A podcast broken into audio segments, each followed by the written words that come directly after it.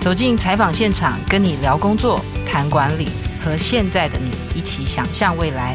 我是经理人月刊总编辑齐丽文，欢迎收听经理人 Podcast。各位朋友好，欢迎来到经理人 Podcast，我是经理人总编辑齐丽文。今天邀请到的来宾，呃，来头很大。学问也很大哦，那我不要让我们的贵客等候太久哦。那我们今天邀请到的来宾是前行政院长，那他也是曾任交通大学管理学院的院长哦。那目前是阳明交通大学经营管理研究所的荣誉退休教授，也是兼任教授毛志国毛院长。那我们先请毛老师跟我们的听众朋友打个招呼。各位朋友，大家好。好，毛老师其实大家可以去 Wikipedia 找他的资料哦，就是产官学界呃的经历都很丰富哦。但是我自己在研究的过程里面发现，诶，产官学是我们常常讲的，但是老师的经历好像是学官产学官。就是一直轮回的哦。那呃，老师的专长过去在学界都是决策啊，或者是组织变革，然后其实也结合了很多东方的哲学跟西方管理的概念哦。所以在过去经理人商学院里面，就常常邀到毛老师来为我们谈决策课哦。那我们这次很荣幸可以邀请到毛老师来为我们开一堂线上课哦。而且是一个全新的题目，谈的是《孙子兵法》哦。那所以，呃，就很期待老师会不会用不一样的方式来带领我们认识《孙子兵法》哦。所以我想要先请老师跟我们分享一下，因为我想说，我不要说太多，我先说，呃，因为我看到一个文章，老师说自己从中学的时候，《孙子兵法》就一直是我课余、业余经常翻阅的一本经典哦。我想说，现在从中学起会念《孙子兵法》的人应该不是很多。想要请老师分享一下，为什么在那么年轻的时候，然后一直到现在经历了那么长的工作的职涯，《孙子兵法》依旧是您的案头书。是呃，这样讲了哈。初中我们那时候初中是刚刚开始接触文言文，嗯啊，然后那个时候的同学之间呢，有时候也会这个互相哈比赛一下，找一篇文言文来。你看懂看不懂 啊？就是会玩，有时候会玩这种游戏。所以那个时候呢，就是说我那时候中学时代特别有个朋友喜欢跟我挑战啊。然后他说：“《孙子兵法》你看过没有？你看得懂吗？”然后那就是开始起了一个头。然后我就想说：“哎，这本书好像这个我家里的书柜里面有那本书。这个是我舅舅的一本书啊，老看在那里面。”然后看起来这个名字也也很熟，可是从来没有动念要去把它拿下来看一看。可是后来在同学挑战之下，就把它拿本书拿下来。然后这个刚开始看哈，我的第一个印象就是这本书啊，它的文言文其实不难。虽然它是文言文，它不像这个《易经》啊，不像老子啊，你一句话有十个解释啊，不晓得哪一个对，甚至你解释不通啊，猜不出来什么意思。而《孙子兵法》这本书，它虽然是文言文，可是它其实很接近现在的白话啊。它一句话你不会看出三个意思来啊。那他又非常善于用比喻，就一件事情，因为像像这种这个行军作战这种事情，其实是很抽象的东西，可是他会用比喻。所以不会一直讲道理，就是会有一些形象化的。他对他是可以讲，他是他是很强很强的一个形象思维的这样一个理论家。OK，嗯，那所以那时候一看就有点着迷，然后就一路看下去。那有些章节是会比较 boring，那些章节大概都是现在比较用不上的，嗯，很多这种行军作战啊、扎营啦等等那些细节哈，那个就看不太下去。可是他在讲一些这种。道理的上面哈，当时我会说，觉得是他文采培养，嗯啊，文采培养。那个时候等于说 也增加一点自己的信心。哎，古人的文言文有时候也不见得一定那么难，OK 啊。所以大概这是开始入手的时候啊，这个一个场景以及自己的一些初步的印象，嗯。那我看到老师其实，在去年嘛，是二零二二年还是二零二一年，还有把《孙子兵法》加上您个人的一些见解，也就是说，你从中学起对这个古书有兴趣，其实一直到可能这几年都还在用自己的实际的经历去跟《孙子兵法》里面的文章做对话哦。就是那在这个里面，你是觉得是不是有哪一些？因为我看我有看到老师写一篇文章，比较是针对好像是。第六篇那个虚实篇做了一些对应哦，想说老师是不是到目前为止，你还是觉得您刚有提到《孙子兵法》有一些篇章可能已经比较不实用了？那是不是您现在觉得还蛮实用的一些篇章，然后确实也值得您真的在花很多的，像写博士论文一般，真的在写出一篇论文哦？到底是为什么？什么动力让你去做这个事？立文这个问题其实很好哈，这个可以从。几个角度来讲了哈，第一个角度就是，呃，例如刚刚有提到《孙子兵法》实用不实用这些问题哈，我自己的一个看法哈，我认为孙子孙子他厉害的地方就是，他几乎是一个时空穿越者，嗯，他就是两千五百年前写了一本书，那但是呢，我会说他的。现代感，哈，嗯，哦，就是它的照今天的实用性来讲，我认为它整本书里面大概有七成，它里面所讲的一些概念啊等等，啊，今天大概都用得上，嗯，啊，非常厉害。所以这个也就是在这个西方的一个二战之后的一个英国的一个战略家，一个叫李德哈特的，他为《孙子兵法》的英译本哈写了一个序，那序里面就是做了比较哈。就把西方写战争论啊，西方奉为大神的这个克劳塞维兹是战争论，跟两千五百年前孙子的《孙子兵法》，就是东西方的策略兵书的经典。克劳塞维兹那本书应该是十七、十八世纪的产物，嗯啊，到现在为止大概就两三百年的时间嘛。那他的评价是什么？他说克劳塞维兹那本书啊，在今天大概可以把它送进古董店哦啊，它已经是个 antique。啊，所以中西方的 PK，然后，然后，但是呢，两千五百年前写的《孙子兵法》到今天仍然是活生生可以用，嗯啊，所以这个历久弥新啊，所以我想这是西方人的一个看法，甚至他拿东西方的这种战争方面的思想家来比较啊，这是一个。那我自己看这个《孙子兵法》，我看书也有一个习惯哈，到后来我发现这种习惯的这个。一个精神啊，叫做第一原理。嗯，啊，所谓第一原理就是碰到什么事情，我们是打破砂锅问到底，为什么这样？为什么这样？为什么这样？为什么这样？啊，嗯、那我对《孙子兵法》当然可以讲说，刚刚提到之后，我就是把初步的印象就是它其实是其实是蛮口语化的文言啊，你容易懂，这是一个特点。然后另外一个特点呢，你在尤其是你初次接触的时候，哈，对你对有些事情也有很大的冲击。我觉得我自己印象中，我自己最大的一个，等于那时开始都是翻一翻了哈，但是光翻一翻之下，就对自己有我印象很深刻是两个印象，一个印象就是准备两个字，嗯，就是他就讲打仗这个事情是个大事。然后打仗这个棋，你要打赢啊，跑不掉。你事前一定要好好准备，唯有准备各种角度准备充分了，你再来谈打仗吧。所以当时这个印象非常深刻啊。所以这个像这种事情，实际上在年轻的时候有个印象，这个甚至会影响一辈子的啊，会变成自己的将来一种工作态度或者生活态度的一种基本精神。那这是一方面啊，然后另外一方面呢？我当时冲击最大的、印象最深刻的啊是什么？不战而屈人之兵。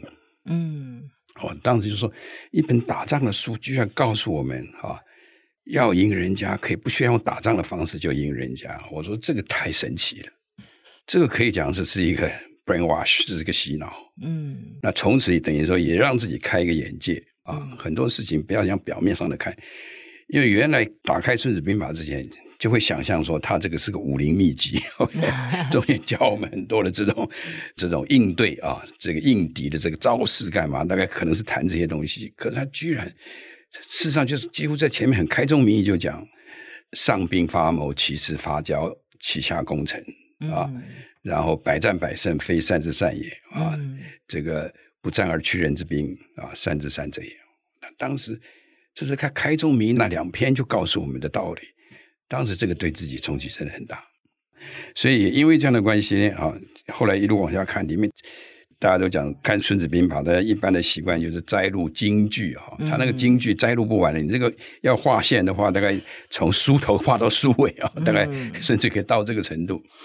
但是我刚刚提到的这个第一原理哈，就是我就在想说，孙子洋洋洒洒，那全部大概六千字上下了啊，版本不同，字数差一点啊，六千多个字讲了这么深奥的一个道理，也可以讲很透彻的一个道理啊，他凭什么？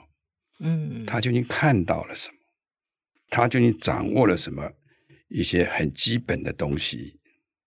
然后他因为掌握了那个东西，所以他以那个一个中心思想、一个核心思想，然后他展开变成六千字的这样一套大道理。嗯啊，所以我就一直在追这个东西。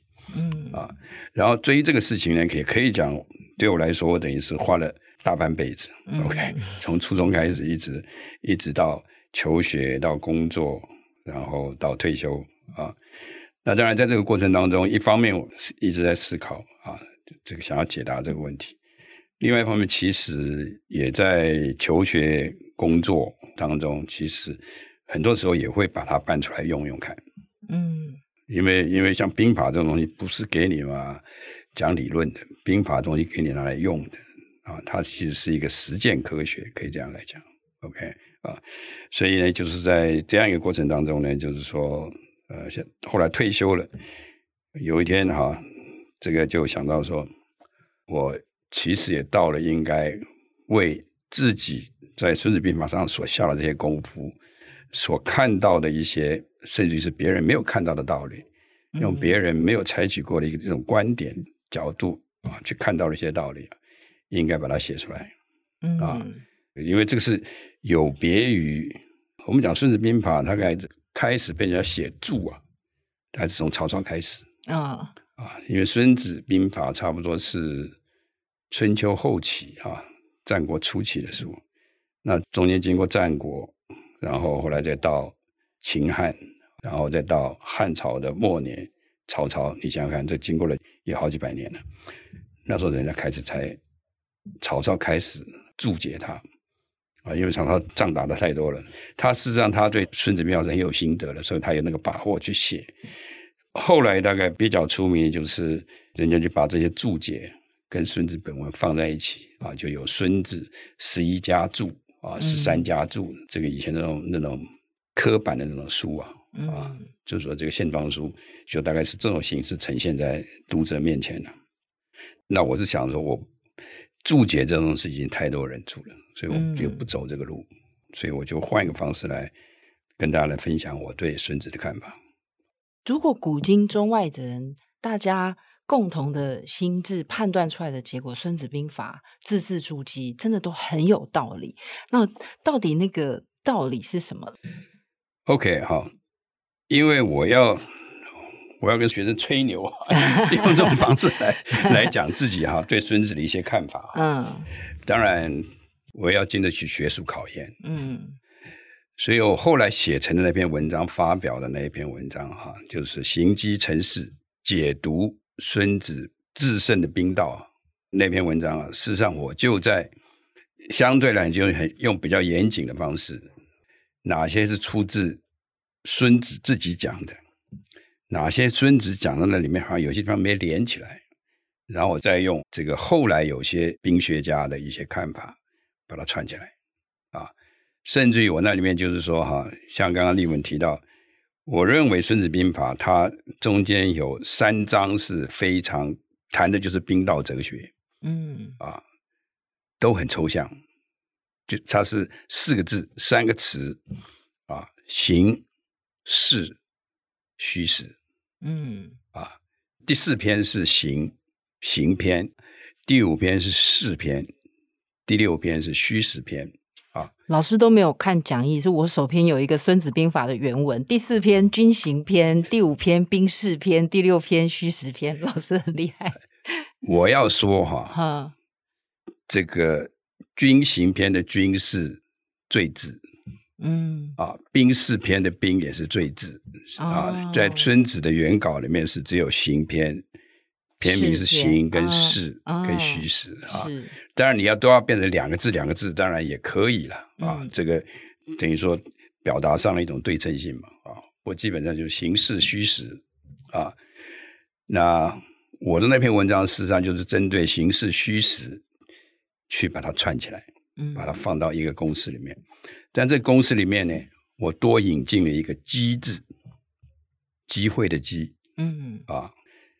但是在《孙子兵法》全篇里面，其实它只有两个地方用到那个“机”，但它那个“机”是比较实体的，它讲的是弓弩的那个扳机的意思。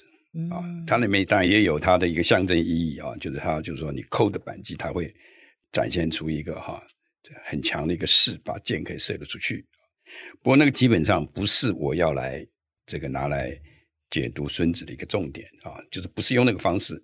所以呢，那个时候我花，因为我把这形式跟虚实串在一起的一个关键，嗯，关键的概念，所以我那时候那篇文章就花了个三分之一的篇幅，还四分之一的篇幅。我在证明一点，这个机制不是我塞到孙子口中去的一个概念，嗯，而是孙子那个时候就因为因为习惯没有那个习惯用语，嗯，可是他通篇十三篇里面啊，处处都有我的说法，就处处都有机中，嗯，处处都有机风，嗯啊，嗯，我要把这些这个意涵一条一条筛出来，然后来印证说我没乱讲啊，所以。因为下了这个功夫，我才敢跟学生讲说，我赶到孙老夫子前面去跟他讲，你没讲的，我帮你讲了、嗯、啊，这个你看对不对？我大概才有把握啊，用用这样一个形容词哈、啊，来这个跟学生讲说，我对孙子下的功夫啊，是可以经得起考验的，大概也有这个意思啊。老师有谈到一个公式哦，就是在那篇文章里面哦，就是那个。我不知道我的理解对不对啊？但是就是他那个势是势力的势，造势造出一个势力，就是然后势等于形形状的形哦，乘以机，就是老师刚刚讲的机会的机哦，就是说这个公式，因为我觉得孙子在他的《孙子兵法》里面有时候会提到，就是说我好像可以有一套战胜别人的兵法，但是。别人不一定知道我里面的那个机关算尽是什么，对不对？就是，但是你好像知道结果我是赢了，但是你没有办法参透里面的机制。所以我在想说，老师可不可以把这个？因为我觉得大家可能读《孙子兵法》也蛮常期待，是觉得说我好像可以造出一个可胜之局或可胜之势。那我到底要怎么把它造出来？那老师导出的公式是形乘以积哦，想说。有一点抽象，想说是不是可以老师跟我们分享一下？好了，我先把那个公式哈，更 更完整的公式把它讲出来了哈。就是其实那个公式还可以在一个等号画出去。嗯，势等于形成以积。嗯，然后它等于虚实的衡量。嗯，虚实的大小是以势来衡量。嗯是，所以这样一个公司呢，就把它三个最基本的概念就连在一起，嗯，而且把它的这个三个概念，孙子本身在《孙子兵法》里面没有针对他自己的形式虚实这三个概念下定义，没有，嗯，他只用了很多的比喻，嗯啊，让你知道他讲的形式虚实是什么。那可是，在有些地方，我我甚至于还挑出一个地方来哈，他有个地方一下讲形是可以见的，有形的，一下讲形又是。人家看不到的无形的，那这样的话，我后来一看啊，我把它后面的第二个形改为是，啊，他那句话完全可以套进我那个公式，把事情讲得清清楚楚。嗯啊，我先这样讲，我现在再回过头来讲，说我凭什么啊，去敢把六千字的《孙子兵法》把它压缩变成一个公式？OK 啊，我这个这个胆大包天啊，先这样讲哈。我说我在想第一原理，我开始有第一原理这个想法，开始来追这个孙子的这个兵道，所以有些时候像这一次，好像我是还是用我们还是用兵道，还是用兵法？我们的标题兵法，里面用兵法。嗯，我那篇文章是用兵道，对，我发表在那个国防杂志那篇哈。嗯、那当我开始想说用第一原理来追孙子的兵道是什么的时候，我就在找一个东西啊，就是孙子对于战争他看到了什么？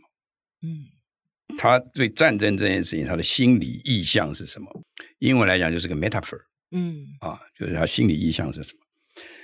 然后其实我很快就在他的那个那个诗篇呢，他就有一句定义性的话：“兵行向水，水之行必高而趋下，兵之行必实而急虚。”嗯，所以。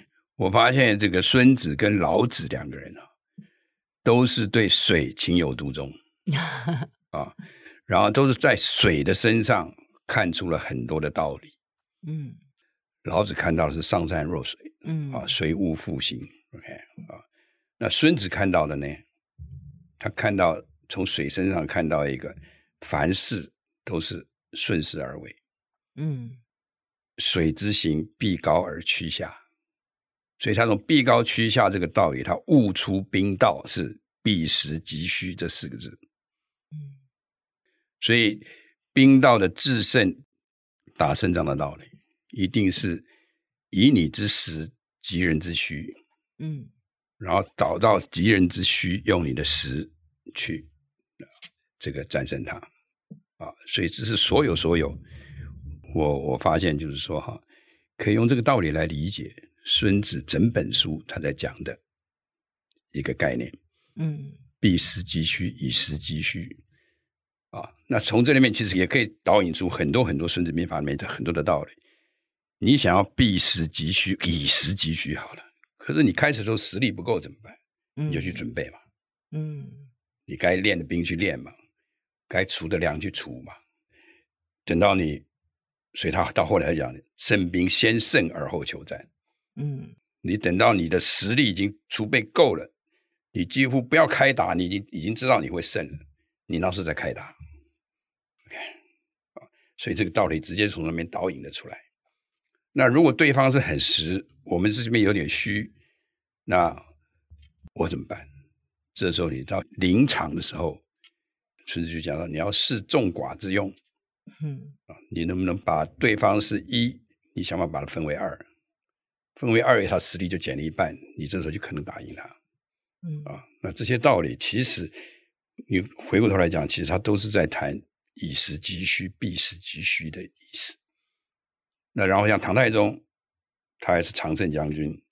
那唐太宗他大概你真的看看他的战史，唐太宗的做法大概啊，你跟他打仗打久了，你就发现他一定用这一招。一开始跟你对阵的时候，他一开始一定是固守不出，然后呢？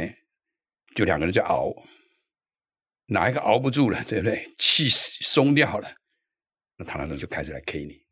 嗯，OK，这个其实讲到底也是必实击虚啊。你兵强马壮一路冲过来，我跟你马上对着干，我划不来，我就先深沟高垒，我避而不战。那等到你那边啊，一鼓作气再要再三而竭的时候，我开始打你。他几乎都是这样子。OK，嗯，所以他可以讲是很懂孙子之道。那当然，只有这样的话，其实没有什么操作性。嗯，就我觉得很理论，我自己在读也是觉得说，我觉得很有道理。等敌人虚了，我实了。对，所以呢，看到了这个，我认为是很核心的东西。然后有了这个东西，你再去看孙子其他的那些，你就可以知道背后有这个道理在。OK，嗯，啊，所以你就比较容易理解。它的碎片化的东西，你开始看，慢慢有点结构化了。OK，嗯，以这个为核心，你都可以去理解的。可是接下来更重要的，像我刚刚讲的，说是我们说兵法这个东西哈，是不是给你头脑体操用的？兵法这个东西要拿来实用的。OK，对，不然就纸上谈兵。对呀、啊，就不能纸上谈兵。OK，嗯，你有一个阶段纸上谈兵，就是说你还没开战以前，你纸上谈兵先想清楚，你大概可以怎么打赢，对不对？可到最后还是要。要能够布阵，要能够这个寻机作战，要在那个上头要能赢，对不对？嗯、所以这个要有操作性。嗯，那怎么操作？操作性怎么来？那这个时候呢，我在有一次等于说复习《孙子兵法》的过程当中，嗯、我看到两句话。嗯，我说 bingo。这两句话仍然是他这两句是四篇还是虚实篇讲的哈？几乎是在同一篇里面的哈。他有两个形容词，我觉得他讲的是他就是非常形象化的、视觉化的比喻了两个东西。他在解释什么叫做势啊？什么叫做势？他一句话就是讲这个木头啊，善战者转原石于千仞之山。嗯，他说这是势也，把一个这个圆滚滚的这个木头从山上滚下来，一千公尺的山上滚下来，这一种的威力，这一种的现象。造成的无坚不摧的情形就是势，嗯，这是一个。第二个，他又回到水上面，这个水好像比讲木头讲到前面啊，更早讲，在另外一句话里面，他也在讲势。他说：“积水之极，至于漂石者，是也。”水平常软趴趴的，对不对？可是如果是水是一个很高的速度，而且很大的量。冲过来的时候，大石头都会飘起来。嗯，他说这就叫做势。这个从小就这两句话在眼前滚来滚去，然后飘来飘去。那时候也没什么特别的感觉。那突然有一天，我就想着，哇，这个不是牛顿两千 两千年之后才发明 才发现的位能跟动能吗？嗯。转原始于千仞之山，这就位能啊。嗯，然后积水自己自己漂石，这是动能啊。嗯，而且它是用非常视觉化啊，非常动漫的方式告诉我们 什么叫做势。一种势是未能，我在山上，你在山下，我在山上准备石头也好，准备木头也好，你通过的时候把它放下来，你。逃都逃不掉，你没有任何能力可以挡得了它。然后水大又急又强，不要看它平常很柔弱，在那种情况下，它无坚不摧。嗯啊，因为我自己是八八水灾啊救过灾的，嗯，所以我知道那个水的威力啊，给大家个印象了。八八水灾它的威力有多大？它把高平溪的这个两个分支啊，老农溪跟南子仙溪，这个每一条的这个河道，高平溪是横的，那两条溪是直的啊，所以他们斗在一起，像个 F 那个英文那个 F 那个字，OK，嗯，那他那两条啊，南北向的这两条，八八之前跟八八之后，河床高度差多少，知道吗？河床淤高二十米。三十公里长，小林村就是在这里面啊，被它淹，把它淹掉的。所以那一种，这是水呀、啊，这都是水呀、啊，啊，那里面石头、沙，什么东西都在里头啊。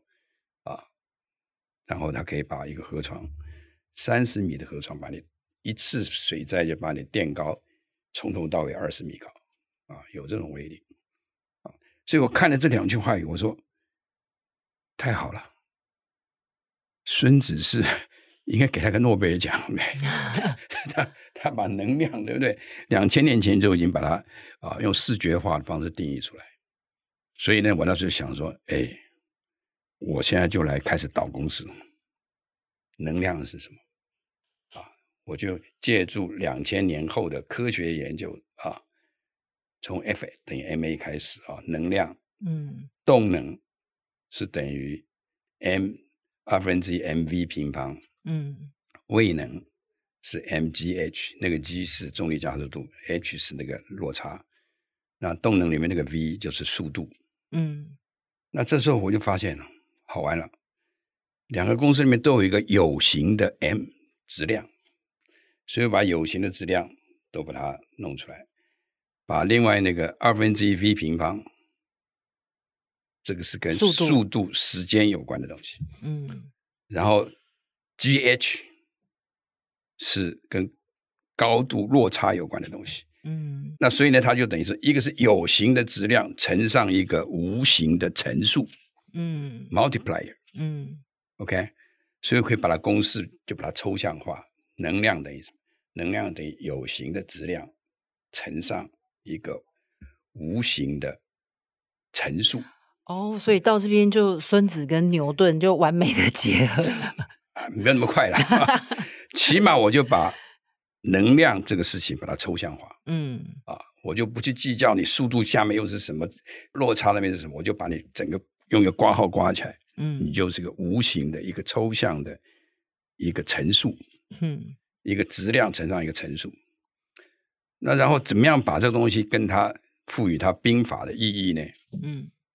那我第一个这个大胆的连接就是势等于能量，嗯，所以这时候势就可以借用刚刚的定义，势等于是有形的一个有形的实力，嗯，乘上一个无形的一个乘数，嗯，OK，然后经过这样的转换，马上就两个名词已经被我抓住了，一个是势，嗯，势等于能量。然后这个势等于形，嗯，我就把孙子那个形搬出来。形是什么？形是有形的实力，嗯，啊，所以讲到这边就可以连接了，就跟我们这个下士对上士，嗯，这个故事就可以连接起来。田忌赛马，田忌赛马，嗯，田忌赛马的时候，两个人他跟齐王两个人都有三支马队，嗯，啊，然后三支马队。可以自己内部排序上中下，啊，那然后田忌的三支马队整体来讲，跟齐王的三支马队有形实力又有差，嗯，因为齐王终究是齐王，所以他的那个他的那个马队的实力比较强啊，就高一个档次，嗯，比齐王高一个档次，所以有形的实力，嗯，齐王是大于田忌。田忌可是田忌最后居然赢了，嗯，那就是孙膑在那边操盘。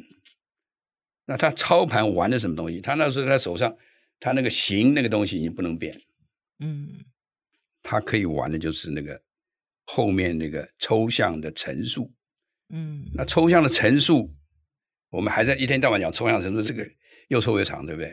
我简化变成一个字，我就简化成鸡，嗯。啊，这意思就是说，究竟孙膑在田忌马队连战连败的情况之下，他到马场去看，他看出了什么玄机？就是这个字，嗯、怎么看出了这个这个玄机？啊，然后呢，他识破了这个玄机以后，他在机的因素上，啊，我后来说啊，他就是破机立机，他想要破齐王之机，立田忌之机，在破机立机之下。嗯你的有形实力虽然弱，但是你出来的势反而强了。嗯，所以你就用势胜过齐王，而不是用形胜过齐王。嗯，而这个时候把形的弱势翻转变为强势的话，靠的就是机。所以以小博大的人，是因为他虽然形很弱，但是他掌握了那个机，他博大了，这样。我是不是有点聪明？六王马上给你一个荣誉博士。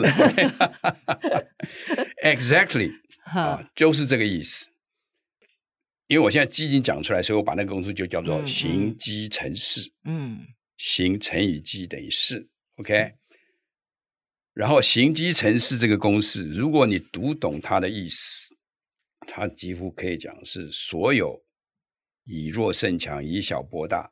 嗯啊，以寡击众这一种逆天的这一种哈、啊，嗯，竞争的这种赛局的这个结果结局啊的最简单的解释。嗯，老师，我这样听就是说，好像很多时候我也觉得好像是最难的，就是我一直要很像机关算尽，但是我觉得我只能常停留在我羡慕他真的很会算。但是这个是不是可以真的复制到我的？比方说，我们作为一个阅读者，或是一个专业经理人或工作者，就是我知道你这样好像都把这个局造出来，或者是找到敌敌方的虚，甚至还可以创造敌方的虚。那老师有没有可以一些具体的例子？比方说，你实际上工作的经验，你曾经有利用《孙子兵法》，可能掌握了这个虚实的原理，或者是说我们要怎么去学这个算跟计？这个我我觉得好像是还是我们要看老师的课才会知道。呃，其实像这个公式，另外一个角度来解读它哈，就是我一般在教学生讲说哈，我们管理者这个。最有效的管理方式是什么？用势不用力。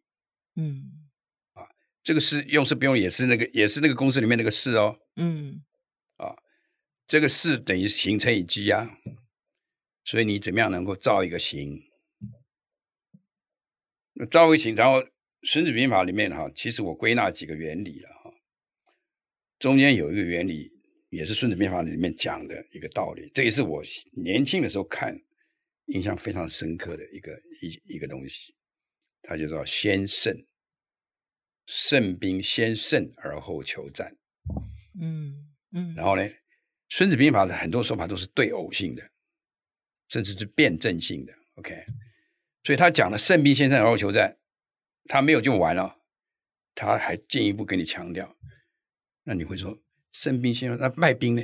他真的讲了，他说：“败兵先战而后求胜。”他只换了一个字，有没有听出来？嗯，胜兵是先胜而后求战。我已经确定我我可以打赢了，我才出手。嗯，这是胜兵啊，就是我前面也曾经讲过，你准备好了，我已经我我已经等于说行机城市都布局布好了啊，我出手。那败兵呢？是先战而后求胜。我在开打以前，我根本不晓得自己会赢不会赢，所以我抱个侥幸心理，打打看，打了再说吧。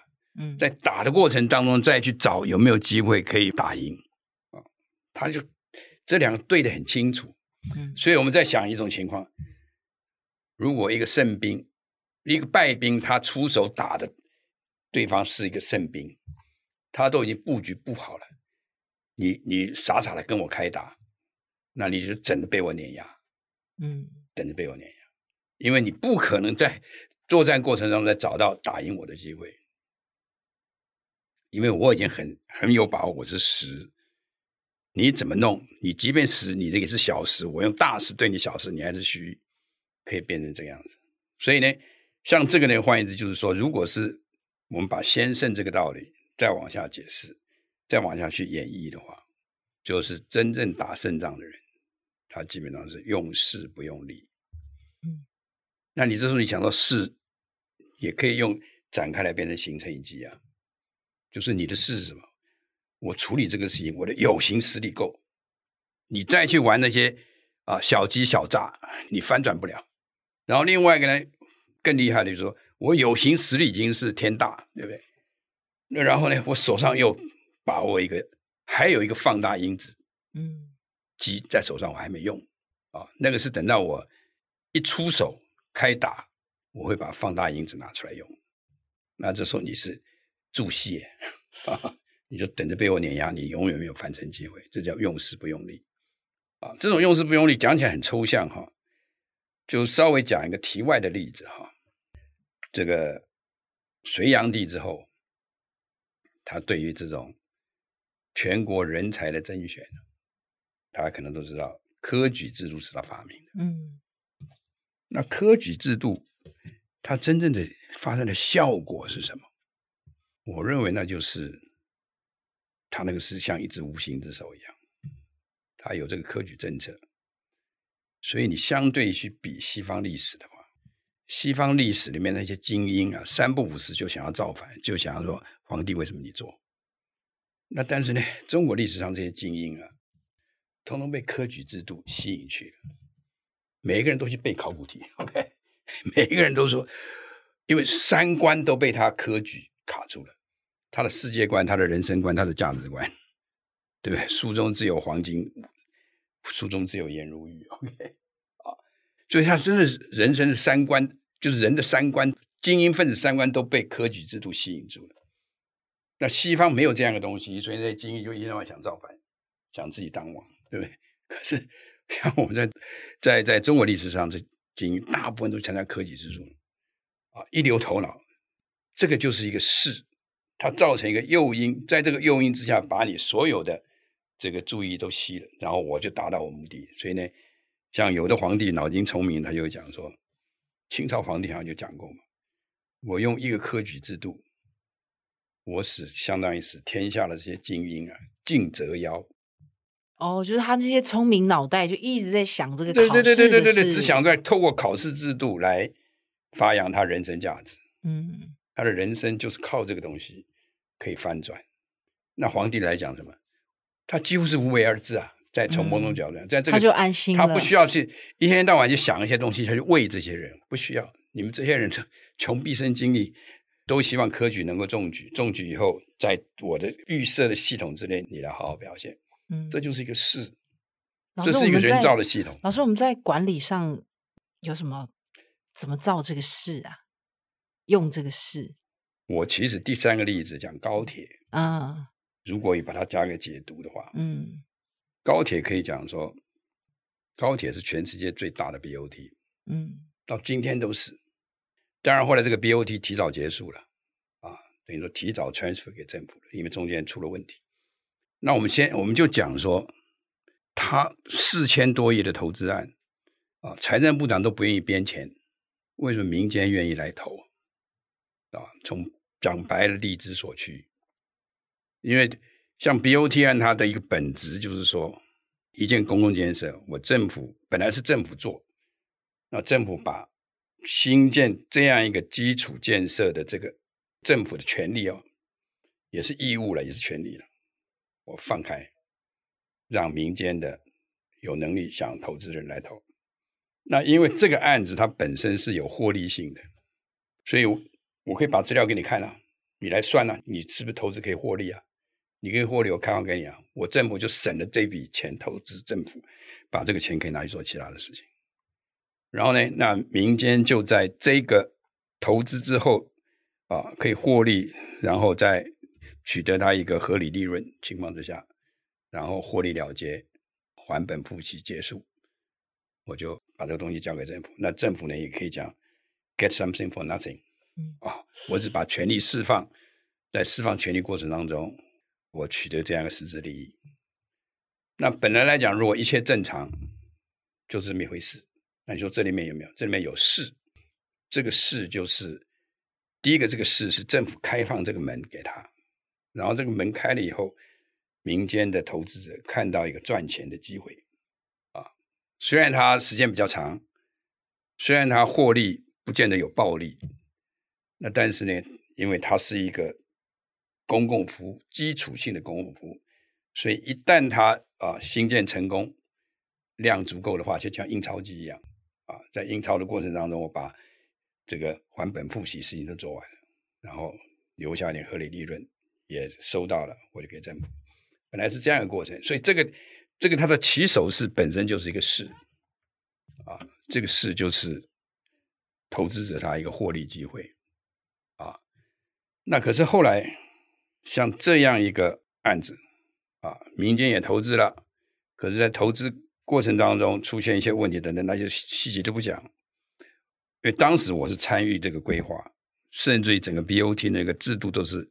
法定都是我设的。当后来发包的过程，我去管电信自由化了，我就没管这个。等到我再碰到高铁的时候，那是当交通部长啊，二零零八政党轮替，交通部长那时候高铁通车一年，我发现他已经奄奄一息，什么意思呢？他已经是赔本经营，嗯，啊，他那个五大股东自己才筹了两百五十亿，那两百五十亿赔光了。那剩下的还有两百五十亿，算是这个股本。那股本是一般散户的，我们甚至可以这样讲。但还有五还有五百亿是特别股，那是后来风风雨雨的特别股。所以那个财务状况一塌糊涂。所以呢，他那个时候就是说，最大的问题是入不敷出，整个运量只有他原来预估的一半，所以入不敷出。然后再加上他他那个时候这个融资额度太高，杠杆太大。他三千多亿的融资，将近有三千八百亿的融资，甚至加累积起来，OK，利率太高，所以呢，利息负担一个折只有一个利息负担把它拖垮，所以我接手的时候，我接触到他的时候已经亏损两百五十亿，那那怎么办？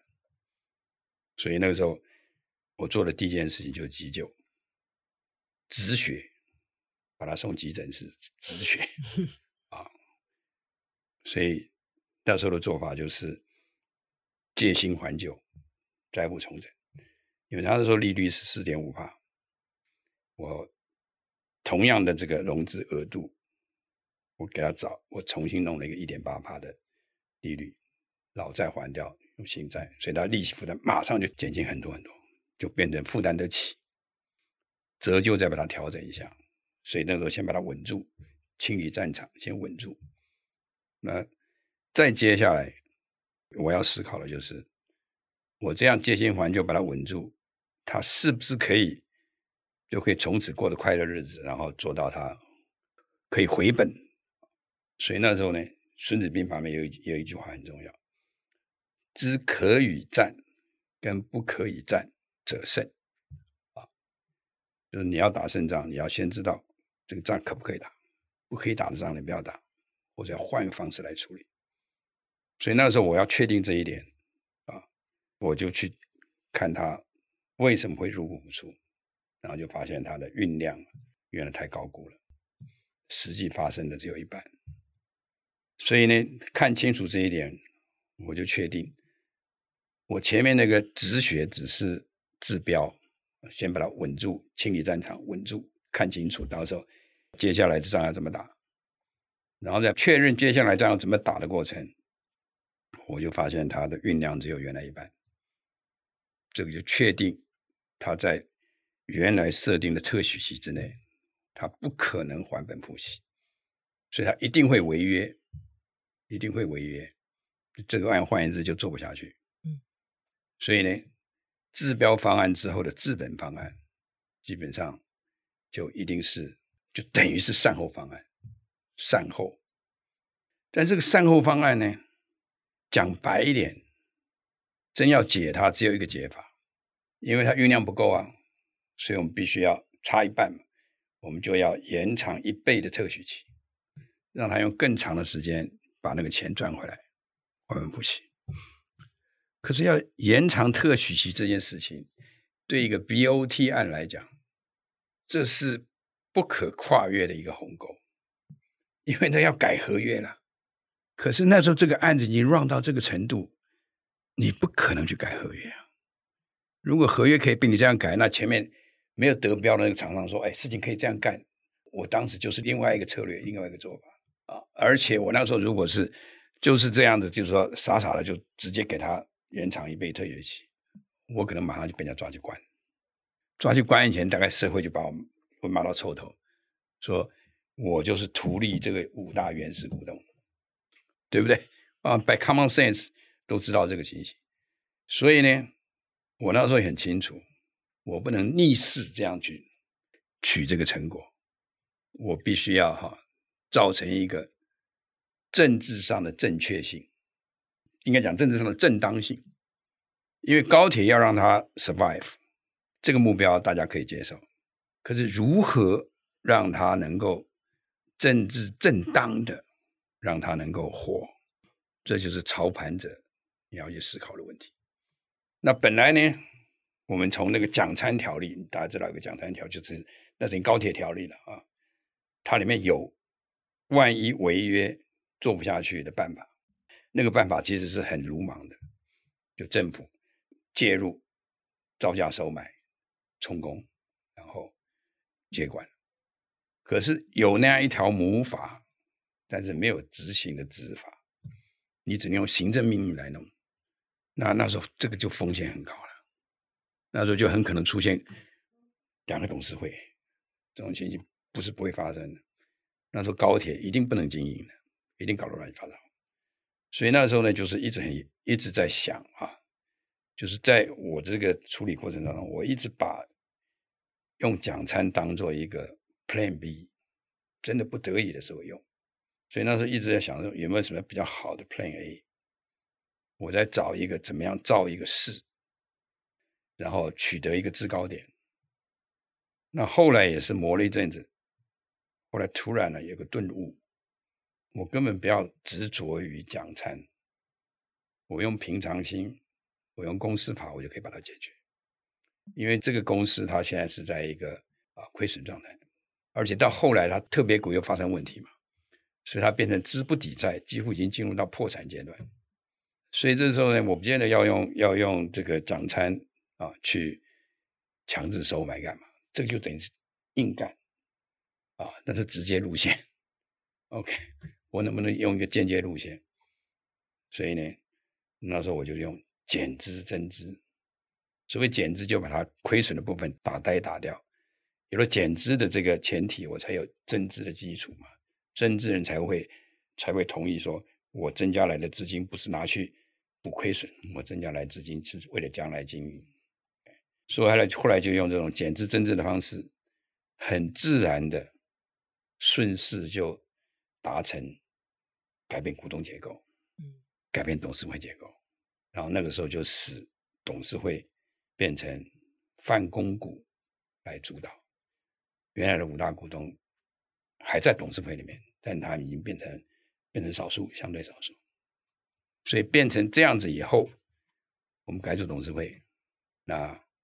甚至于后来我们把财务结构调整、增资减资以后，它财务结构已经健全化了，然后董事会的控制权也也也也改变了，所以我们把这样的公司，我还要检验一下，我把它送去上市，因为以 BOT 的这种这种公司来讲，它有个特权，它不见得一定要确保赚钱，它一本是已经有赚钱的可能性的时候，我们是可以把它送去上市的。所以我们一上市，原来它新贵版四块钱的股票，马上变成十九块、二十几块，有一种还变成四十块，现在大概是二十几块、三十块吧。嗯啊，而且很快我们变成 MSCI 的权值股，所以也证明说，我们资本市场也认同我们这个改组。那这里面其实是有很多。《孙子兵法》在里面，那么欲闻详情呢，可以可以上线上看我们的课程，然后我们啊，甚至于我们在课程之外，将来我们线下还可以再安排时间来好好讨论啊。所以这一部分怎么样把《孙子兵法》用在攸关台湾，可以讲啊，当年我我处理这个高铁的这个整个过程中间，我是在怎么来用。老师，我想要问你，就是说，因为您其实自己的实际工作是做管理，然后您也在学校里面教管理，就是说，您觉得这个知识啊，比方说我们读《孙子兵法》或是读管理书，然后到底要它是真的可以学以致用吗？还是说，其实常常是就是你你读的归你读的，那用的我还是透过做中学？我自己也常常在想，这两个是 真的可以结合在一起吗？呃，管理的这种内涵哈，其实用古时候的这种啊说法，就是有术有道，有很多的术啊层出不穷。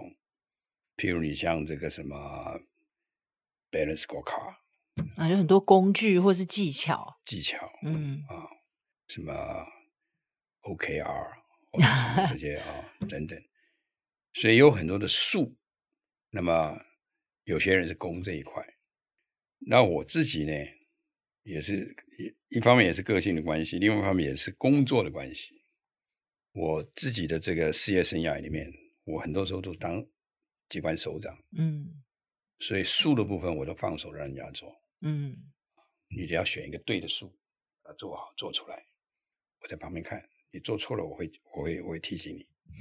所以我大部分的问题是是在处理道的问题，嗯，那属于这一层呢，我自己也有很多的观察啊，因为就是说从学界进入到这个政府部门当公务员也很多了，所在都有。啊事实上我也看到很多哈，我们这种算是同才啊，上课可以头头是道，可是一一到位置上就昏过去，嗯，啊，就是。他教的东西用不出来，所以这也给我一个警惕。我自己号称自己是科班出身啊，有过学术训练，我不要变成那种，就只会说不会做，就是等于说你这个游泳教练在游泳池旁边，你讲的时候是要一跳下水自己淹死，就要避免这种情形。所以我我给自己从开始就提醒自己，做什么事情，你能不能够先有看法，然后在那个看法之下，你又能够想出做法来。所以我提醒学生说，决策要有看法，执行要有方法，凡事呢要讲得出章法来。所以在这个过程呢，我自己的实用上的一些印象最深刻的一个啊，常常在用的一套道理，其实就是十二个字，原来只有八个字，后来我再加了四个字，只要就是说任何问题啊。起码以我工作来讲，我如果要做决策，要推动一个什么案子啊，从那个高度下手，你很多东西后来就源源不绝会出来。好，先讲基本的八个字：了解全局，把握重点。了解全局，把握重点。这个碰到任何问题，我都会提醒说，就是您刚刚讲的局，对不对？我现在碰到的全局是什么？这里面有哪些人，有哪些事，他们的关系是什么？OK，而且你要了解全局，你自然会升维，拉高高度。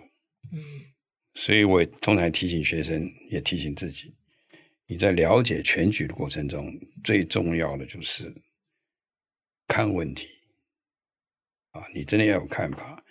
你不能从松鼠的高度来看问题，你必须要从老鹰的高度来看问题。OK，你这样才能够见树更见林，这是很重要的。因为很多时候，很多是很多人他碰到问题就昏过去了，就是高度没拉出来，所以他就在眼睛前面、鼻子前面这些问题里面打转出不来。你一定要拉高高度，你看我在干嘛啊？不是眼前的问题，就是最重要的问题，像松鼠一样。嗯，OK，你要老鹰的高度。那再下来四个字是把握重点。嗯，你看了全局，有时候你就昏过去了。OK，这么复杂，你那时候不要被这个全局啊震撼住。你接下来想说，怎么样乱中你要找得到下手点。啊这就要取舍了，啊，就要取舍。如果你真的能够，然后这种重点抓错了，你本领不够嘛，你不得要领嘛。那要训练自己能够啊，做出对的选择，做对的事。OK，先选择做对的事，再把事做对。OK，就是这，就就就是会有这个道理。那我刚开始呢，就是说有一段时间，我大概这个八个字够用了。可是后来。我在处理一个问题的时候，就让我发现了，这这八个字还不够用。是处理什么问题呢？处理电信问题。因为我开始刚刚进政府部门啊，我处处理过交通政策，处理过观光，处理过民航，甚至还处理过两岸的一些这种航运什么那些问题。像这些问题，了解全局，把握重点，够让我来处理啊，把这个理出头绪来啊，把事情做出成果来。可是后来我被 assign 去做执行这个，no no no no no，我最早做的是电信自由化啊，因为我们台湾要加入 WTO，人家要求说门票里面有有一有一个要求就是开放电信市场，不能再独占，OK，所以在这种情况之下，其实我是外行啊。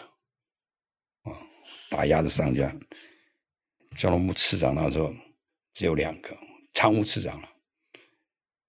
啊，张家柱是后来进来的，然后因为他后来进来嘛，我就说让你选，你先选，他就选路政啊啊，这个这个铁路公路那些传统的，那剩下的那些哈，这个这个比较，因为交通部是很杂的单位。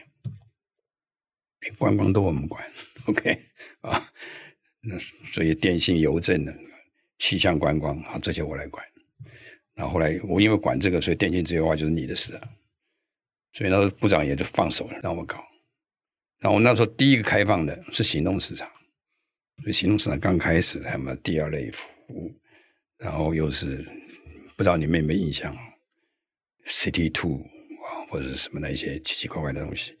后来行动电话为主了，就这个搞这些东西哇，所以我就花了很大的功夫啊，从政策高度去理解他们在搞什么。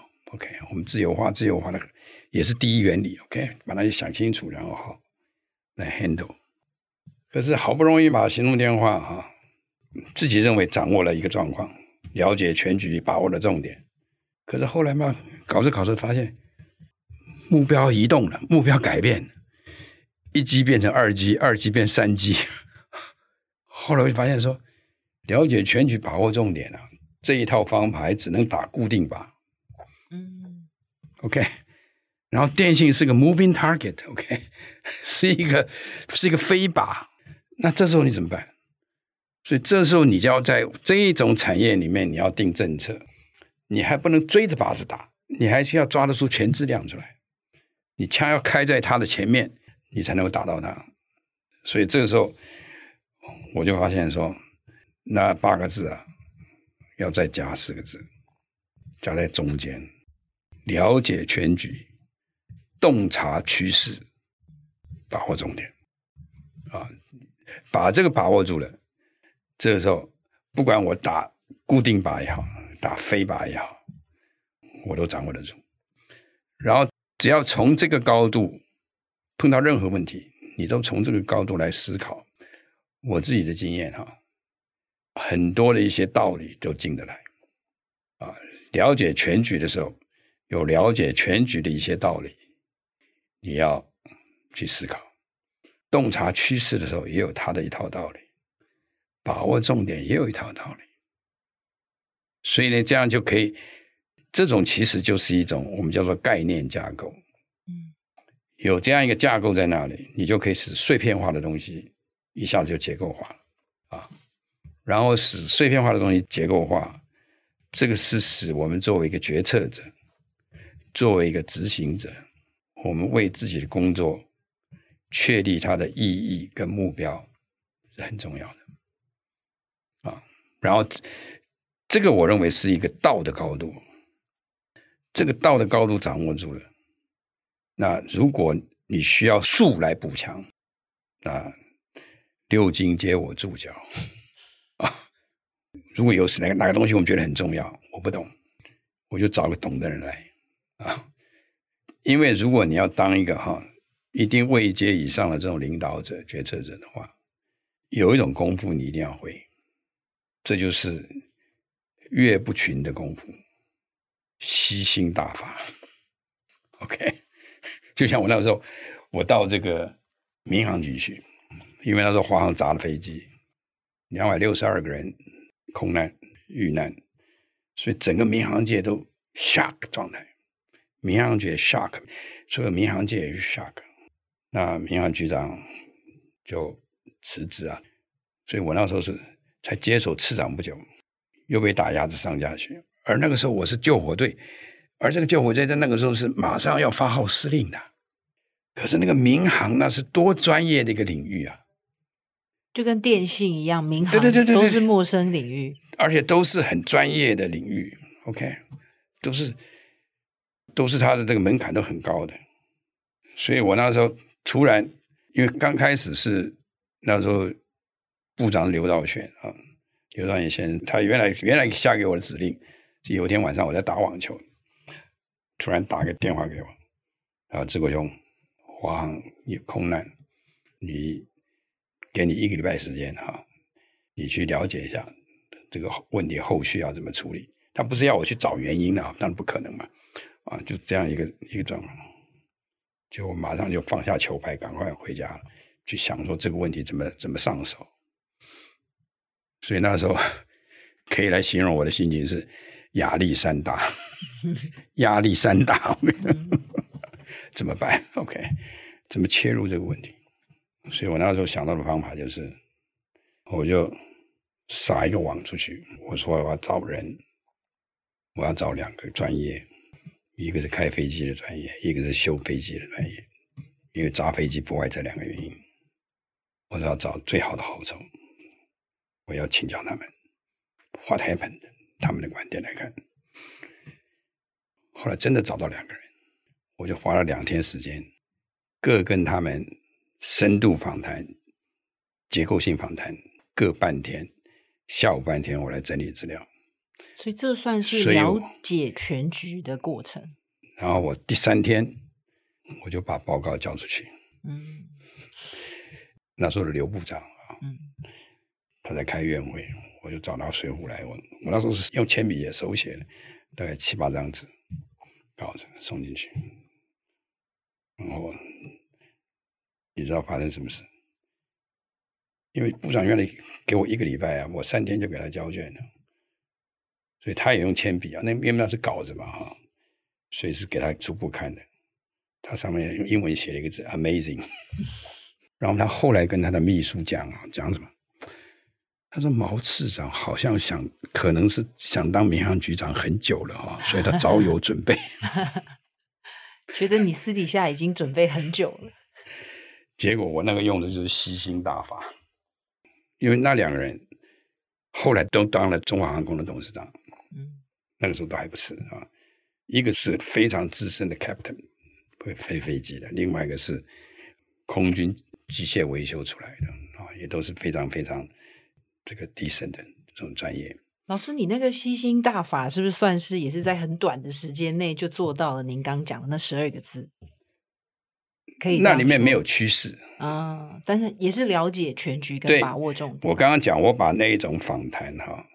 叫做结构性啊，深度访谈。嗯，因为这也是我后来哈教学生的时候，因为因为我后来这个整个的这个事业生涯历程啊，可以就是一座山一座山在爬了啊。我前面我爬过民航的山，其实观光也是一座山呢。嗯，我刚开始的时候就被丢到观光里面去。我记得灯会好像是台湾灯会是老师开始，然后然后他们丢我去观光的时候，我那时候是那时候是郭南红部长嘛，我说哎，我是学土木学管理的，你找我去当观光，我说我最疯狂的梦都没有想过我要去当观光局长，OK。后来他要我去当各种理由，我后来不能不去，结果后来我真的到中央图书馆去翻资料，观光是什么玩意儿？后来我看到一个观光老前辈啊，蒋连儒啊，可能你没听过，这是个文化人啊，也是个才子了啊。他是经国先生的文旦，他当过台湾省观光事业管理局局长，也就那么一任。后来那个单位就撤掉，移到交通部来。那他对观光啊有五句话，我看到那五句话，我就笃定了。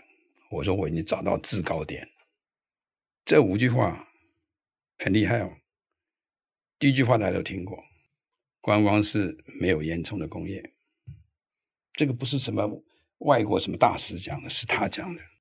他五句话：观光是没有烟囱的工业，观光是没有教室的教育，观光是没有文字的宣传，观光是没有会议的外交，观光是没有口号的政治。老师，你怎么到现在还背得起来？因为，因为这五句话可以讲是我人生的第一个大挑战。嗯，然后我我取得制高点，嗯，这个是多重要的一个里程碑。OK，嗯，所以，所以我就凭着这五句话，这个我到观光局去。我那时候住观光局，整个观光局几乎是年龄来讲是倒数的，嗯，最小的、最年轻的。我要去带这样的老机构。OK，把他们后来当救护团来耍，去办灯会。所以这是一座山，这座山完了，我后来去搞海运，搞两岸通航那些事情。后来搞民航，搞搞海运，后来就是搞电信。所以走了这些路以后，我就有个底气，我可以来讲一句话。我说我所有这些一座山一座山爬过去啊，我进去的都是救火队。进去的时候都没有这些 domain knowledge，没有这些专业知识，所以在专业方面我是零。可是我后来当这些救火队，我认为都还达成任务。嗯，我凭什么？我自己在想说，我凭的就是哈，有时候大家在我一般的这种有时候 PowerPoint 那个讲义里面最后一页，我都会画一个图，嗯，一个背包，背包里面放两本书，嗯，一本决策，一本执行，嗯，我就说，如果我在我的事业生涯里面，我有一个行囊，我行囊里面没有其他东西，就是两本书，决策跟执行。只要带了这两套东西，我可以跨越任何一个山，进到任何一个专业领域。我可以马上坐上指挥台，然后可以掌握全局，可以来做决策。因为只要掌握这两样东西，所有的专业知识都在我这些幕僚同仁脑袋里。嗯，有时候他们缺的是一个方向，缺的是一个执行上的。决心或是方法，大概是这样子。那你说决心是什么？决心跟自信心的差别啊？决心当然是有信心的基础，可是你还要再往前走一步，因为天底下的因果关系啊，都不是必然啊。天底下因果关系都是有条件的，这个条件事实上有有时候会代表运气。所以呢，你相信。有人的信心是相信自己有这个运气，有人有信心是他认为我看清楚了，客观就是这样子。可是怎么说，这都是你的判断。那你的判断错误的时候怎么办？这时候决心就出来了。有决心的人，他对于可能的失败，他也看到了，可是他不会因此退缩。如如果失败来了，我也准备面对。大不了我重来，甚至于大不了我归零重来，可以吧？这叫决心。而信心呢，就最后这一关，你没有心理准备，你只预期你会成功。啊，信心就是认为我会成功，决心是我有能力面对成败，比较像是。决心是我看到可能失败怎么办？嗯，信心呢，往往啊没有看到，万一失败怎么办？所以有些你看到有信心的人，到后来真正最后关头，可能成可能败的时候，有人会退缩，有人会发家弯。那我们也看到过很多，看过很多，你不能坚持到底的，可能你原来可以成功，但是你最后还是啊就挂掉了。听懂吗？啊，那有决心的人很可能他有些就这样壮烈成人，可是有些时候他就过去了，他反而是最后笑的人。啊，我觉得这个东西，我认为是非常难的，非常难的。这个其实我认为是啊，因为如果你如果你作为一个领导人，你始终是顺风顺水，某种角度你是没有经过考验的，没有考验。所以，真正的这个一个人，让人家人家会会 respect 你的这种领导者的话，他是在这些地方是经过考验的。嗯，啊，当然，我也也我也会说，不见得说你一定要每一次都坚持到最后都被你做成了啊。所以你这个人记录无瑕，我觉得也也也不见得非要这样要求自己。然后重点就是你能不能学到。即便是你失败，你能不能学到一些东西？然后你也知道你会面对这种情境，然后在这种情形之下，你知道你要怎么自处。嗯，我觉得这个很重要。所以这也是高阶主管最最要面对的挑战。这是对，所以说这个像这个就是说，老子讲两句话啊，很好了：自知者明，嗯，自胜者强。啊你要知道你自己的短板在哪里，所以你不要用荀子来讲，你不要以己之短去博人之长，对不对？啊，但是又反过来讲，那你说知之者明，那你有些时候是不是太容易放弃啊？嗯，那所以呢，老子就讲下面这句话：自胜者强。嗯，如果你觉得我可以达到的不只是眼前的境界，我还有未开发的潜能。嗯，所以你想办法战胜自己嘛，那你就往上再升了一个档次，OK，好，所以所以我说 That's life。嗯。好我们今天很谢谢毛老师来接受我们的采访哦。那我们的新商业学校的毛老师的线上课谈《孙子兵法》也已经开始呃开始预购了，所以有兴趣的朋友也可以到我们的新商业学校的网站去参考哦。那呃，我今天自己觉得，我我我觉得我很想要去听毛老师的课，最主要的关键就是因为我觉得我自己也是实际在从事管理工作，我觉得总是会碰到。不一样的问题，或者甚至是像我们媒体产业，其实蛮蛮转变很大，动荡也很大。但是，就像老师刚刚讲的，本来了解全局跟把握重点就已经够难了，现在还要再加上一个趋势变化实在太快，还要再练习或是学会洞察趋势哦。所以，我觉得今天毛老师分享了很多他不管是从政，或者是他实际教管理，也实际做管理的很多的经验法则哦。那我我觉得也。自己学到的，或者是也提醒自己的，我觉得回到那个第一原理哦，去去想那个问题的根本哦。当一个在实务工作上面，除了很会做事之外哦，也要当一个思考家。我觉得这个是我今天呃给自己蛮大的收获，也是蛮好的提醒哦。所以再一次谢谢毛老师。那我们今天的节目就到这边，谢谢各位，再见。谢谢各位朋友。